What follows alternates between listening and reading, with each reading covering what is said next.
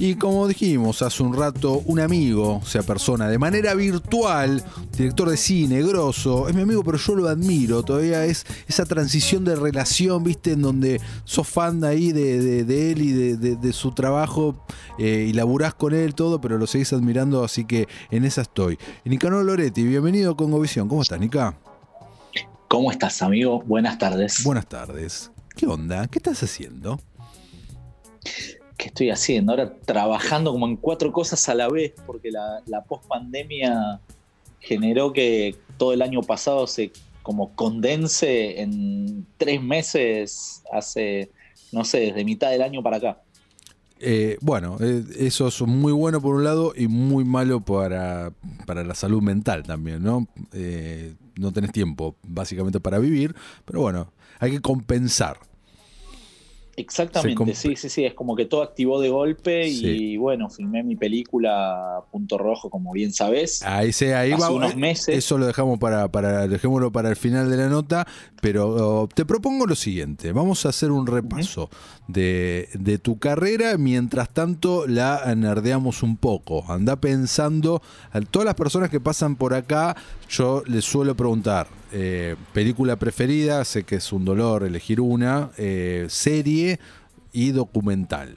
¿no? Eso es lo que estamos no hace falta, ahora no, ahora no, pensalo, anda masticándolo, pero anda. Bueno, Nicanor Loretti es eh, conocido por ser el director de eh, Diablo, película Diablo, eh, por ser también el director de Kryptonita, película que amo con todo mi corazón, su spin-off para la TV Nafta Super, que actualmente está en HBO Max, ¿no? Pueden descubrirla, está en el catálogo de HBO Max. También ha hecho otras cosas más comerciales, tales como Socios por Accidente 1 y 2, 27, el club de los eh, malditos, y ¿me estoy olvidando alguna? Anoche, la comedia romántica. Ah, anoche, tenés razón, anoche, claro. Y ahí creería que no falta nada. Ahí yo creería que tampoco falta nada. Bueno, el próximo estreno que se va a estar presentando en Mar del Plata, ¿no es así, Punto Rojo? No se sabe. quizás es un secreto. Quizás es un secreto. Puede ser. Puede, ser, puede, ser. que sea un secreto. Ok, perfecto. Eh, ¿Cuándo es Mar del Plata igual a todo esto? ¿Se hace? Es, es en noviembre. Sí, sí, se hace. Sí, se, hace se hace, existe. Existe, estamos seguros que la eh, pandemia de este año no lo mata. Exactamente. Incluso el, año pasado fue virtual, ¿no? Exacto, sí. Y este año quizás es, presencial virtual, como están siendo muchos festivales. Perfecto, genial. Nica, eh, Nica, vos tenés un pasado 100% nerdo, sos público target 100% de este programa, porque antes de saltar al mundo del cine detrás de las cámaras, vos lo, abordabas de una manera similar a la cual lo abordamos nosotros aquí, ¿no? Vos hablabas, lo, lo seguís consumiendo, pero bueno, vos escribías eh, en La Cosa y en otras publicaciones.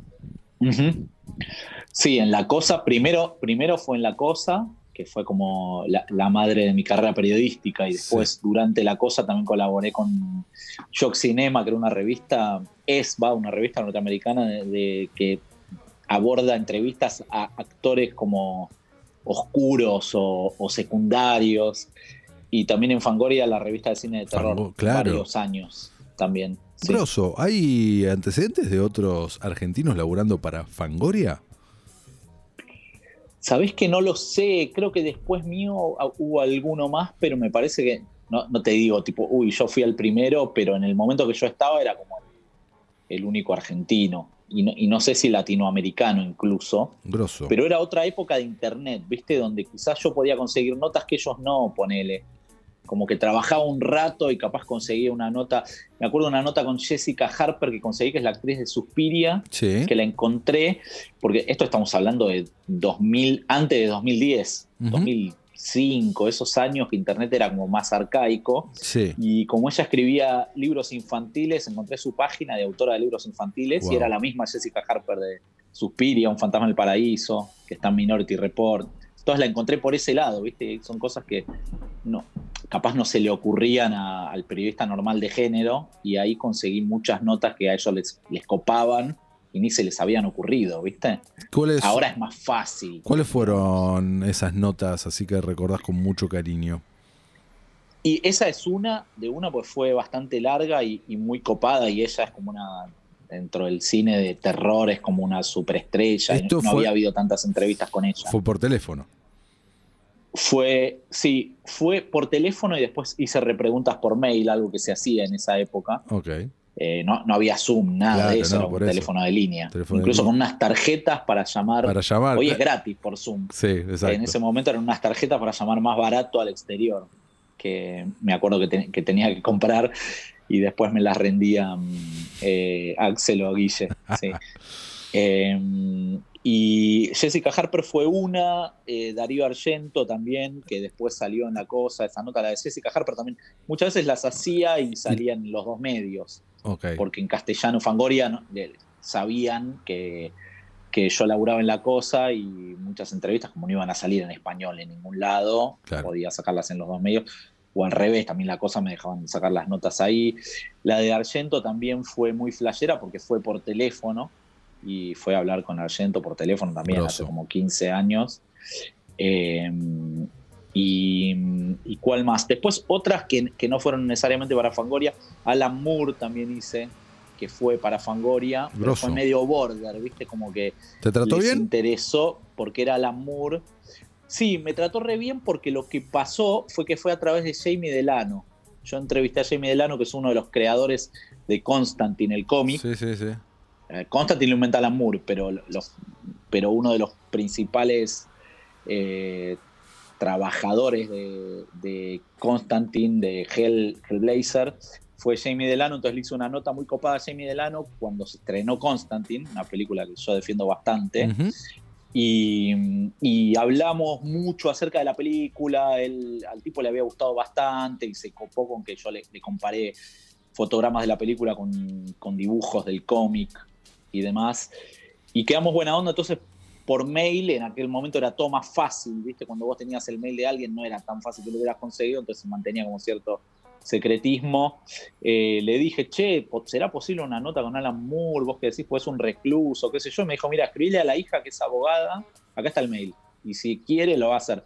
Entonces le escribí, le expliqué que era de Argentina, no sé qué, qué sé yo, qué cuánto. Y y como que se copó y fue por teléfono y era medio un ermitaño extraño, pero tuvo re buena onda, quizás porque era argentino, ¿viste?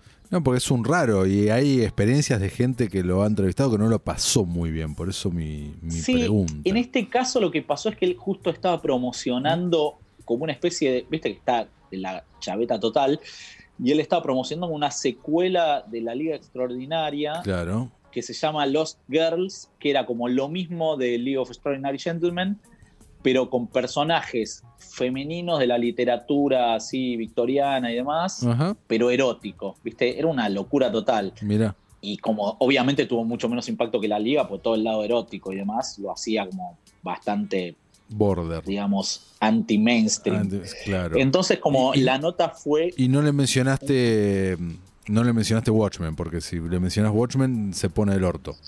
No le mencioné Watchmen, pero le, mencioné otras cosas. Algunas están en, la entrevista que está en el libro Cool People que hice, y la nota está un poco más corta, porque hablaba muchísimo de los girls y algunas cosas edité porque no es tan conocido. Y, pero como le pregunté mucho sobre eso, después se abrió a contestar de algunas otras cosas. No mucho, ¿viste? Porque en algunas te decía, bueno, todo el mundo sabe que no me gustan las películas que hacen, entonces no, no da mucha cabida responder de eso, ¿viste? Pero fue buena onda. Me parece que principalmente porque le, pregunté de este proyecto con el cual estaba muy copado. Y también porque yo lo dejaba hablar un montón porque tenía que prestar, era, era muy difícil de entender el acento, ¿viste? Entonces tenía que prestar mucha atención y era difícil de preguntar. Es como el tipo mandaba el choclo y después al, buen rato tenía como anotada la siguiente pregunta y iba derecho ahí. Entonces, como habló mucho, estaba contento. Así que eh, esa fue una que me flashó porque es una eminencia, ¿viste? ¿Extrañas algo de esa época? ¿De época notas periodísticas? Un poco sí, es algo que me gusta un montón. Incluso el año pasado, durante la pandemia, que no se podía hacer nada más que ponerle que escribir, excepto gente como los Sarna que hicieron una serie, filmaron una serie en, pandemia, encerrados y todo, pero yo, como, como, mi nena Elena tiene dos años, era mucho estar con ella también porque no se podía salir. Volví a escribir un poco en la revista Ruemor, que es una revista de cine de terror donde colaboran muchos ex Fangoria. Eh, empecé a escribir una sección de cine latino y me copé ahí. Hice algunas notas, una sobre la trilogía Plaga Zombie, eh, otras sobre cine latinoamericano, entrevistas a algunos directores de festivales. Y ahí me recopé, pero me pasó que cuando empezó a reactivar el mundo cine no tengo tiempo. Claro. Entonces no, no, no puedo encontrarle el momento e incluso para, para, para la web de Rumor tengo notas medio colgadas por terminar, que por suerte esa sección existe para que publique cuando quiera, pero ya va haciendo cada tantos meses y sí, lo extraño bastante, pero bueno, es medio que me llevó a una carrera o la otra. Todo fue el cine así, una otra cosa atrás de otra. Mundo Cine, ¿cómo, cómo arrancó Diablo? ¿De dónde viene Diablo? ¿Cómo fue ese, ese comienzo? ¿Qué tan largo fue o qué tan casual? ¿Cómo, qué, qué me puedes decir? Tuvo un poco de casualidad. Antes que Diablo yo laburé como guionista en varias películas, algunas eh, hechas para el mercado yankee, hechas por argentinos y demás. Y ahí me fui metiendo un poco en el mundo, cómo eran los rodajes, entendiendo más o menos lo que era hacer una película más, entre comillas, con presupuesto, ¿no? Antes mi acercamiento mayor a un largometraje había sido ser extra de zombie en Plaga Zombie. Entonces, digamos que esto acá había un poco más tipo presupuesto, bueno, los roles. Y Diablo empezó porque con mi amigo Nicolás, con que la escribimos, eh, queríamos crear una película para ser independiente, por eso transcurre casi toda en una casa. Dijimos, bueno, escribamos algo que podamos ser nosotros mismos y que actúen amigos nuestros, Paul Divano, Vixi Cuta, actores famosos del underground porteño. Y yo escribí una escaleta de unas 20 páginas, algo así, que contaba más o menos toda la historia de la película, pero en ese momento, como estaba muy metido en el tema periodístico y escribiendo bastante, que entre La Cosa y Shock Cinema y Fangoria, no tenía el tiempo para escribir todo el guion. Entonces le dije a mi amigo Nicolás Galbaño, que en ese momento laburaba en una agencia naviera, nunca había escrito nada de cine, pero siempre fue un chavo muy gracioso, le dije, mira, tengo esta escaleta de una película, no tengo tiempo para escribirla, pero yo creo que a vos te van a gustar los personajes. ¿Te dan ganas de escribirla? Me dijo, Sí, pero ¿cómo se hace? Y mira, es re fácil. Acá se pone así la escena, después acá pone cómo, qué hacen los personajes y el diálogo acá tipo obra de teatro. Y bueno, más o menos con esa idea de formato que le tiré un par de guiones que había escrito para que vea cuál era el formato. Él escribió el guion, me mandó un día, no sé, 70 páginas, ponele. Yo en lo que había escrito había tirado algunos diálogos, pero algunas cosas, ¿viste? Y él inventó un montón de cosas, inventó el personaje Café con leche que hace Luis Aranowski, el, que hace Cato, que se llama Varela en el guion, no era tan extremo, y es un homenaje al coronel Varela, que es Héctor Alterio en La Patagonia Rebelde. Eh, inventó muchas cosas así y me mandó el guion y me morí de risa leyéndolo en voz alta, ¿viste? Me encantó. Entonces le dije, che, con esto capaz podemos aplicar algún concurso del Inca, que había varios. Justo un amigo mío de aquel momento había ganado uno anterior. Ajá. Entonces eh, nos prestaron un presupuesto modelo y con ese presupuesto lo modificamos para nuestra película, pusimos un poco lo demás que había que poner y presentamos el guion en el concurso de ópera prima. Antes queríamos presentarlo en el telefilm que era más barato, pero nos jugamos al de ópera prima. Y con el presupuesto medio mal hecho, pedimos menos plata de la que había que pedir, después tuvimos que rectificarlo. Y ni esperábamos ganar, la verdad que esperábamos, tipo, bueno, capaz salimos suplentes, o algo así que te sirve para traccionar un, viste, si salís arañas un poco, te sirve para traccionar un poco la película que, bueno, estuve ahí, algún productor capaz le interesa. Y después ganamos, tuvimos re suerte. Entonces, el año anterior yo había metido un documental que se llama La H, que es sobre la banda hermética, que era un documental telefilm, pero también en el Inca, eh, que era un comité de desarrollo de, para hacer documentales. ¿no? Entonces, con el documental aprendí un poco y trabajando un poco en producción de cine, también en otras cosas, bueno, esto más o menos se hace así. Entonces cuando llegué a Diablo... Sí, ya estabas, más, eh, estabas más armado.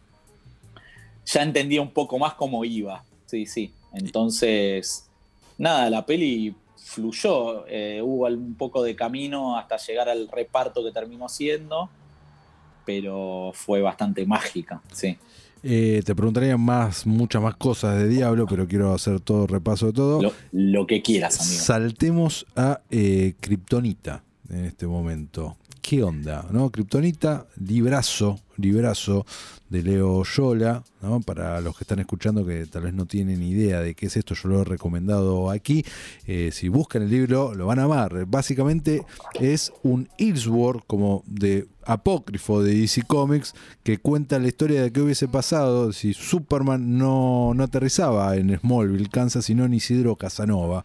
Y eh, te cuenta la, historia de eh, Nafta Super y, una especie de liga de, de la justicia eh, donde están todos los personajes, en, en, un contexto de medio la muerte de Superman, ¿no? del cómic La muerte de Superman. Superman se está muriendo, entran a un, a, un hospital que lo, toman, la policía está de afuera porque va a caer la banda de, de, Nasta Super y ahí transcurre la historia y hay muchos recursos, flashbacks y demás, no quiero spoilear todo el libro, ese es el libro ¿Qué onda?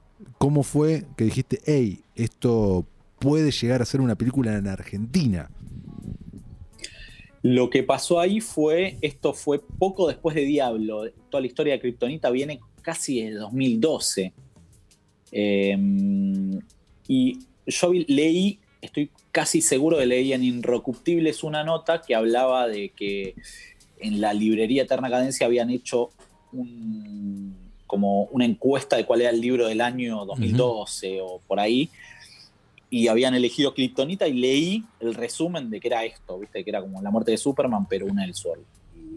Eh, como si él cayera en Isidro Casanova, lo que acabas de contar. Y flasheé, porque yo había leído otro libro de Leo ya, y dije, ah, mirá, este mismo chabón, y encima había habido una crítica en Rolling Stone de Diablo que había escrito Leo yo le había dado tres estrellas y media, hablaba muy bien de la película y, me había gustado que había entendido cuál era la onda de la peli, ¿viste? Y, elogiaba la actuación del negro, Palomino y demás.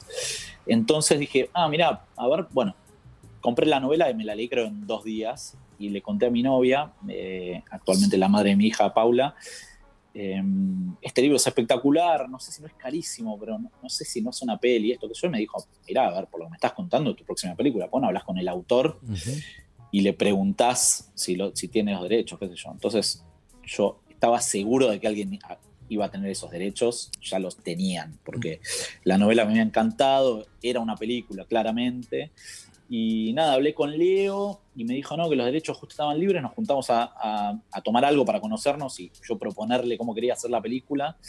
Y los dos fuimos con remeras de, de películas de Sam Peckinpah. Yo tenía una que era de Sam Peckinpah, hecho y derecho, la foto de Sam Peckinpah, y él tenía una de Pat Garrett y Billy the Kid, entonces como que ahí hubo amor a primera vista. Claro. Y yo le conté un poco qué reparto. Bueno, se cayó el teléfono. Estamos ahí, te escuchamos. Acá estoy, acá estoy. Perfecto.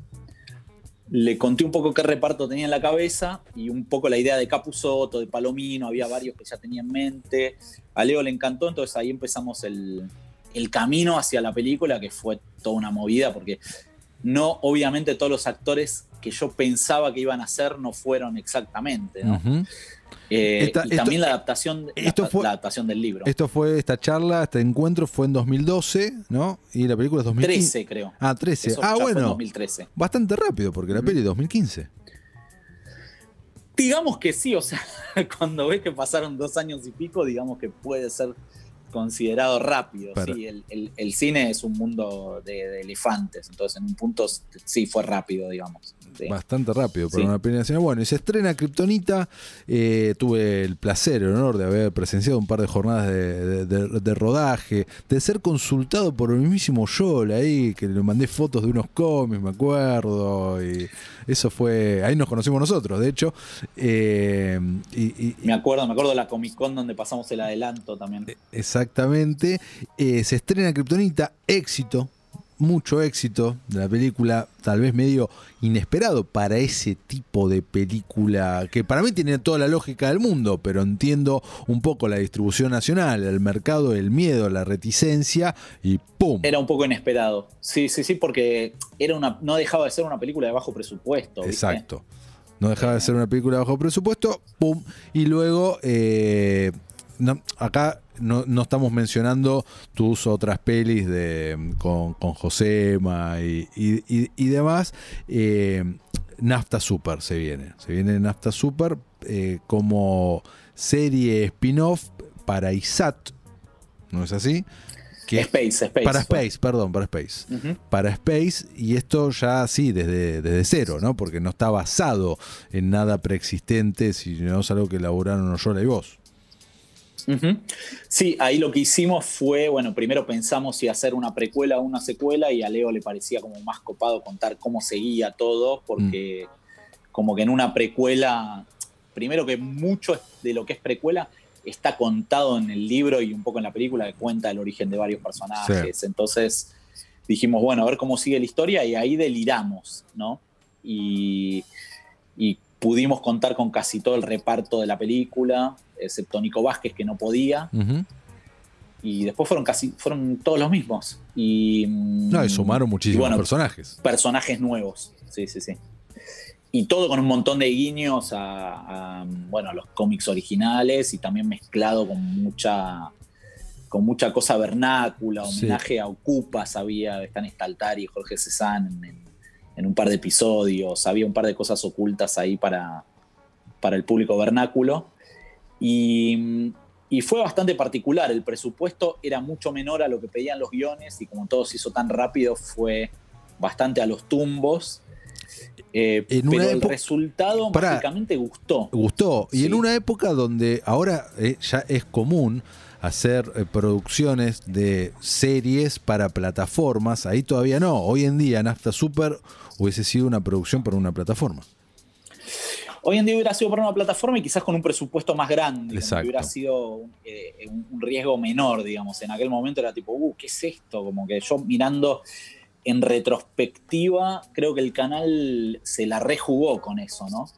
Eh, pero bueno, digamos que no la pasé súper bien, así que como que fui más feliz trabajando para mí después. Pero, pero a la serie le fue re bien, cosa inesperada, y mm, inesperada, digamos, teniendo en cuenta que había sido compleja de realizar, ¿no? Porque la película le había ido muy bien, había expectativa y, y también la televisión argentina, hay como una visión, ahora con, quizás es diferente con las plataformas que todos son como más superproducciones, pero no esto era como que la gente estaba acostumbrada a ver una de Polka, entonces ver eso con superhéroes es como que no, no fue tan raro, ¿viste? Digamos. Eh, si esperabas ver Hollywood, sí, pero a nivel reparto y a nivel trama y demencia, tenías cosas que no ibas a tener en una serie yankee, ¿no? No, no, totalmente, totalmente. Bueno, te haría mil preguntas más también sobre ese universo, pero me, callo. Eh, antes de llegar a Punto Rojo, antes de llegar a, Punto Rojo, eh, claro, en el medio tuviste también tu, tu acercamiento, exposición con eh, figuras pesadas de, la televisión en lo que fueron las dos pelis de Socios por Accidente. ¿Qué onda? ¿Cómo es que, llegó ese mundo a vos? ¿Cómo te golpearon la puerta?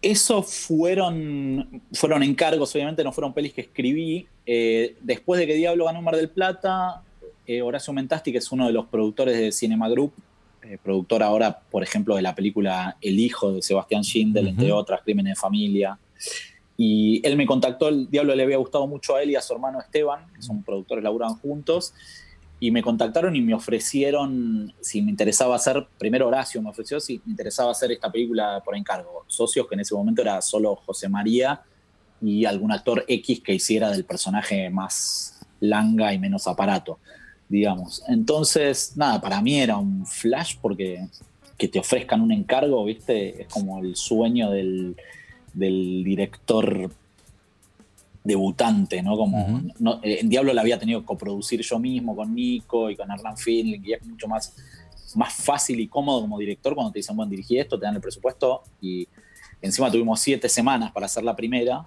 entonces la verdad que fue a nivel trabajo fue una re buena experiencia porque aprendí muchísimo y además no tuve que cargar con todo el lado ni, del guion, ni de tener que pilotear el tema presupuestario y económico y demás. Sí, sí, simplemente dirigiste, pum. Dirigir. Y en ese sentido fue un flash y nada, laburar con ellos eran súper profesionales. Pedro también, eran como gente que quizás no con toda la experiencia del cine, pero tenían muchas ganas de hacer la película. Entonces ensayamos un montonazo, se trabajó mucho para que sea una película. Y le fue muy bien a la peli y hubo secuela, algo no tan común en nuestro cine. No pasa casi nunca, excepto la época de los Exterminators. Exacto. Tenemos Exterminators, bañeros, bañeros eh, y dejamos de contar. Incluso Bañeros era como su competencia cuando se estrenaba, se estrenaban esta con Bañeros, por lo menos los dos años que hubo secuela, o la tercera también, me parece que Cantantes en Guerra que hizo Fabi Forte solo, que es mi codirector acá. Eh, eh, esa la hizo Fabi solo, también creo que se estrenó con la, quinta o sexta Bañeros, ya era como la competencia. Y nosotros intentábamos hacer que sea una película no sé que parezca yankee, pero que visualmente tenga el cariño que, que, tenía una película de verdad, digamos como tratar de ponerle una cosa estética cuidada todo lo posible. Y en un punto en la segunda que, que hubo como más mejores cámaras, mejores lentes, por momentos me parece que logramos, que logramos cierta cosa que nosotros queríamos darnos cierto gusto de filmar la persecución, como los yankees, con la cámara gripeada al auto, drones y demás. Entonces, en ese sentido, para mí fue una mucho mejor experiencia que Nafta Super, por ejemplo, que era luchar contra muchos modelos molinos de viento, pero obviamente es algo como más lógicamente aplaudible a nivel crítico y, digerible para, para, el espectador más, ¿cómo decirlo?, exigente, no sé. te entiendo perfectamente. Eh, para ir eh, cerrando, ¿qué me podés decir, qué nos podés decir de Punto Rojo, tu nueva película? que contarte. Bueno, Punto Rojo eh, es un proyecto muy particular. Hasta ahora hay disponible un póster nada más, ¿no es así? Hay solo disponible un póster, sí, pues la película está todavía en postproducción. Creo que la vamos a tener el mitad de octubre, lista, listísima. Y es un proyecto que yo escribí hace dos, tres años, tres años diría ya, que empecé a escribirlo como una serie web y me salió un guion de largo que me, me gustó muchísimo, empezó a gustarle mucho a mucha gente y decidí, después de varias charlas con distintos productores, producirla yo mismo para hacer la película que tenía en la cabeza, ¿viste? Que tenía partes en blanco y negro con color medio Sin City, que quizás un productor externo te dice, no, blanco y negro, no, o muy pocos personajes, el reparto que yo quisiera, y es una cosa medio Guy Ritchie, medio Robert Rodríguez, un poco deforme, un poco Mad Max chiquita con, con algo de con algo de hooligans y fútbol metido en el medio. ¿De qué se trata? Y, Sin spoiler. ¿De qué se trata? Se trata de... Em, es, una trama de enredos, digamos, como de acción con toques de comedia negra, donde un tipo que es Demian Salomón, uno de los actores de Aterrados, em, que participa en el medio de la nada, con una zona medio desértica, de un concurso de trivia de Racing Club. Al mismo tiempo, eh, al rato le cae un tipo vestido de militar, le cae sobre el parabrisas del auto y cae como una superagente medio misión imposible que trae como otra trama atrás, eh, algo medio misión imposible, medio como parece de otra película, y chocan esos dos mundos y aparece un tercer personaje que es como un secuestrador medio, medio fargo de los Cohen, que hace Edgardo Castro, la chica de Mono Aguileri, y entre los tres personajes se, se, arma como una historia que tiene un poquito de quémese después de leerse, la de, los Cohen, de esto de que se van sumando como cosas absurdas en una trama de espionaje una arriba de otra, y como no se entiende bien qué está pasando, pero todo empieza a descalabrar y pinta como una ultraviolencia medio del estilo de Diablo, ¿no? Es el resumen sin spoilear nada. Sin spoilear nada. Y todavía no tenemos fechas, no tenemos nada de esta película eh, que podamos decir, así que. Va a estar lista muy pronto y espero que antes de fin de año se pueda ver en algún lado. Ah, sí, pensé, pensé que más, más año que viene. Hoy ocurre que, viste, como el mundo plataformas y demás, quizás te pide algún preestreno, viste, o, o quizás alguna plataforma terminas estrenando en diciembre o en enero. Es como que no se tarda tanto a veces, viste que está pasando mucho ahora con las que está cambiando todo el paradigma junto. Todo el tiempo, todo, el, todo el tiempo, sí, sí, sí, obvio. Pero no, no sé, había, había flashado principios 2022. Eh, Puede ser, ¿eh? No, no digo que seguro este año se pueda ver, pero Trailer tenemos que hacer pronto, eso seguro. Trailer, trailer pronto. Bueno, listo. Escucharán ahí alguna voz conocida también. En, Muy conocida, ¿quién podrá ser? ¿Quién podrá ser en, aquella película? Eh, Nika, para cerrar, película preferida, serie preferida y documental preferido. Es difícil. Es muy difícil, sí, ya lo sé. Es lo peor que le puedo preguntar a alguien que ama el cine, lo sé. Pero bueno, dale. Película preferida, mira, yo tengo, yo tengo tatuajes de dos películas. Bueno, listo. En, los antebrazos. Una es Doberman de Jan Conan, que es una peli del 97. Con Vincent Cassel y Mónica Bellucci. Sí, claro. Una peli. Qué linda Mónica. Policial de ultraviolencia. Muy divertido. mañana creo que cumpleaños Mónica. Qué bomba, Mónica. Ahora están divorciados. Pero bueno, en ese momento eran pareja. Fue mi película favorita mil años, Doberman. Y también Possession de Andrei Zulaski es una peli de terror. con Isabela Chani, Sam Neill. Esa no la vi es increíble, es una locura. Oh, sí la vi. Muy especial que Zulaski hizo eh, con Achani totalmente desbocada y se divorciaron después, tanto que él hizo otra película contando cómo ella le quemó la cabeza. Es un peliculón infernal con efecto de Carlo Rambaldi, que es un tano que hace efectos físicos impresionantes. lo voy a buscar. Esas fueron años mis películas favoritas, pero hoy te diría que es Apocalypse Now igual.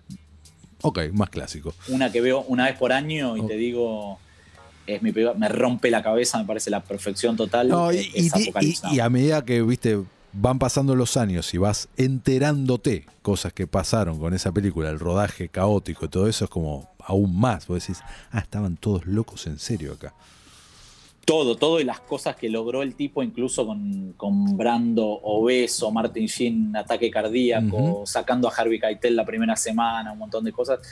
Podés creer menos todavía que, que sea para mí la perfección, pero tiene todo, todo, la, foto de Storaro. Me voy acá, Felipe, mi productor me va a matar, porque Coppola en sus ochenta y pico saca de su bolsillo 100 millones de dólares para filmar Megalópolis, su película que la viene preparando hace 30 años y que nunca se la financiaron, y dijo, bastante de morir, me quiero hacerla. Pumba. Lo banco, hizo lo mismo en el 70 y pico con esta, así que ya ahora es como que el tipo quiere filmar lo que se le cante nomás, ¿no? Viene pasando hace muchos años, que hizo Tetro acá. Siempre fue un poco así. Hay que ver con qué sale, ¿no? Pero. No, no, es, muy, es muy caro. Me sorprende que no apareciera Amazon alguno para pagársela y ya, como hicieron con The Irishman. A mí también me, sorprende eso, pero bueno, ni idea. Bueno, serie. También es dificilísima, ¿eh? eh hoy, hoy, hoy, ¿eh? Hoy. Hoy. Hoy, este día, porque mañana puede cambiar te diría que está entre, entre Sopranos y Deadwood, mi serie favorita. No sé si puedo elegir entre esas dos, pero eh, mañana puede cambiar. Mañana no soy un hombre tan de series. Mañana se ¿eh? estrena The Many Saints of Newark, la precuela de Sopranos. me mata, me mata, quiero verla ya. Sí, tiene un reparto, me parece perfecto el reparto. Es espectacular y sorprendidísimos todos con, con el hijo de, de Gandolfini. Sí, ya estaba increíble en The Deuce. Si alguien no vio The Deuce, muy recomendable. Vean The Deuce. Documental. Documental, wow. Es muy difícil.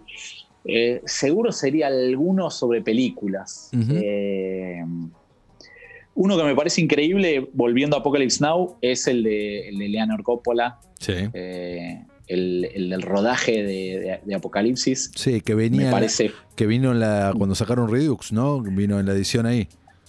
En varias ediciones viene, pero además Hearts of Darkness había salido suelto. Hearts of Darkness, sí, Antes, antes lo podías conseguir suelto.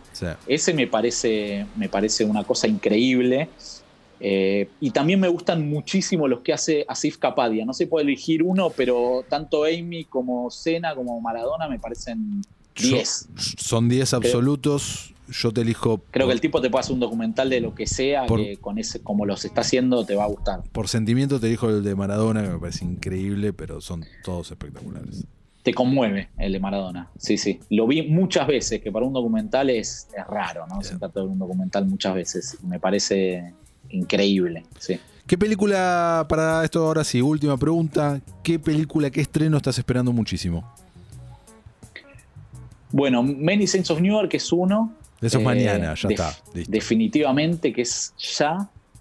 Y después que viene de tantas cosas. Había esperado la de Clint, ya se estrenó. Eh, tengo muchas ganas de ver la película de Gonzalo Calzada, que creo que se estrena mañana también nocturna, Creo que sí. con Pepe Soriano, que es un- una peli, entiendo que de terror, todas las de Gonzalo son terror yendo al gótico. Y me encanta, me encanta Pepe Soriano siempre y él y Marilu Marini me parece una combinación increíble para, para decir algo nacional. Me gustó muchísimo el tráiler, él filma muy bien, a esa le tengo un montonazo de ganas. De lo, que, de lo más inmediato te diría esas dos que son mañana. Y la de Bond me, me muero de ganas Tam- ya, mañana. También es ya. mañana. Bueno, listo. Mañana vas a ser un tipo feliz, chabón. Listo, ya está. Y después, y después de todo eso, el, el Batman de Matt Reeves también. Me Perfecto. mata que no sea Affleck, pero soy muy Batmanófilo. El año que viene veré- lo verás ese y lo verás Affleck también. El año que viene será un gran año de Batman. Es cierto, es cierto. Así Sí, sí. eso. En la Bueno, película del colega nacional. Exactamente, la película del señor Muschietti. Bueno, Nica, muchísimas gracias. Muchísimas gracias y estaremos atentos a el estreno de Punto Rojo. Cuando esto se anuncie, lo anunciaremos aquí, obviamente. Muchísimas gracias, Nica. A vos, amigos, gracias siempre.